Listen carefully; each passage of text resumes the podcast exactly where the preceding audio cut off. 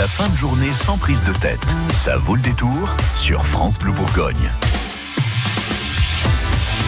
On est au cœur de votre demi-heure humour sur France Bleu Bourgogne. On le fait euh, chaque après-midi avec vous et avec le seul et unique Thierry Garcia. Euh, bonjour, c'est François Hollande.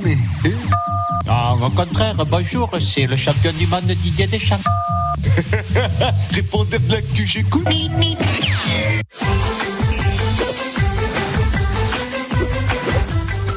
Bonjour France Bleu, c'est Jean-Luc Reichmann.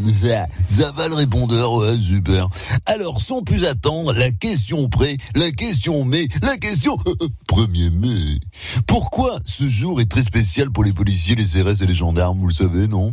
Parce que vu le nombre de manifestations annoncées, même si c'est la fête du travail, ils ne vont pas chômer, réponse A. Parce que pendant les manifs, au lieu de s'offrir du muguet en clochette, ils vont regarder défiler les cloches, réponse B. Et enfin, réponse Parce qu'en visant les yeux des manifestants avec leur flashball, pendant un jour férié, ils vont doubler leur salaire même s'ils ont l'impression de travailler à l'œil. Allez, on attend vos réponses au standard. Standard. Bonjour, c'est Jean-Michel Apathy pour France Bleu. Alors, comme il n'y a pas de jour férié en politique, voici quelques-unes de mes plus pertinentes analyses sur le sujet. C'est parti. Édouard Philippe orchestre les mesures du gouvernement lors d'un séminaire. Eh bien, pour une fois, ce gouvernement est rassurant.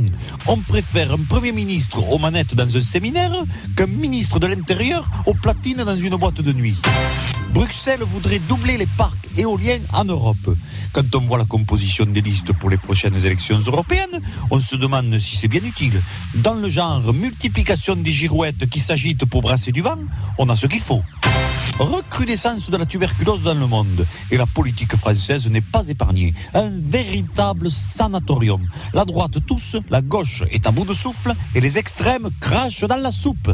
Benoît Hamon va se joindre au défilé unitaire du 1er mai. Il sera facile à reconnaître. Vu l'avenir de son parti après les européennes, ce sera le seul qui, au lieu de défiler avec du muguet, défilera avec des chrysanthèmes. Et enfin, international. L'empereur du Japon abdique.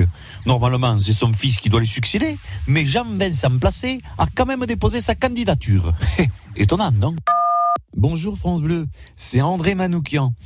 Alors en fait, pour moi, la candidature de Francis Lalanne aux européennes, euh, c'est comme des millions de petits lutins musicaux qui vont importer de l'harmonie dans les dissonances politiques en utilisant sa voix de chanteur pour avoir des voix d'électeurs. Et ça, ça me fait transpirer de la moustache. Non mais n'importe nawak le Manoukian. Salut, c'est Philippe Manœuvre. Mais sur la tête de mes La candidature de Lalanne, c'est un double piège. Soit tu votes pour lui, il gagne, il chante pour fêter sa victoire, soit tu votes pas pour lui, il perd, il chante pour se consoler. Bref, dans les deux cas, il te pollue les cages à miel avec son folk country acoustico gnangnan de sous Johnny Cash franchouillard coiffé comme John Baez pour pas trop ressembler à Bob Dylan, quoi. C'est insupportable. Rock'n'roll, bordel!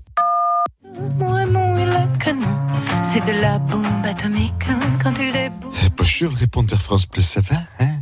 C'est Nicolas Sarkozy, bien sûr, m'avait reconnu.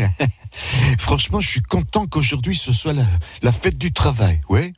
Mais bon, je me demande quand même, comment s'est fêté ce truc-là dans la famille Fillon, hein? C'est vrai?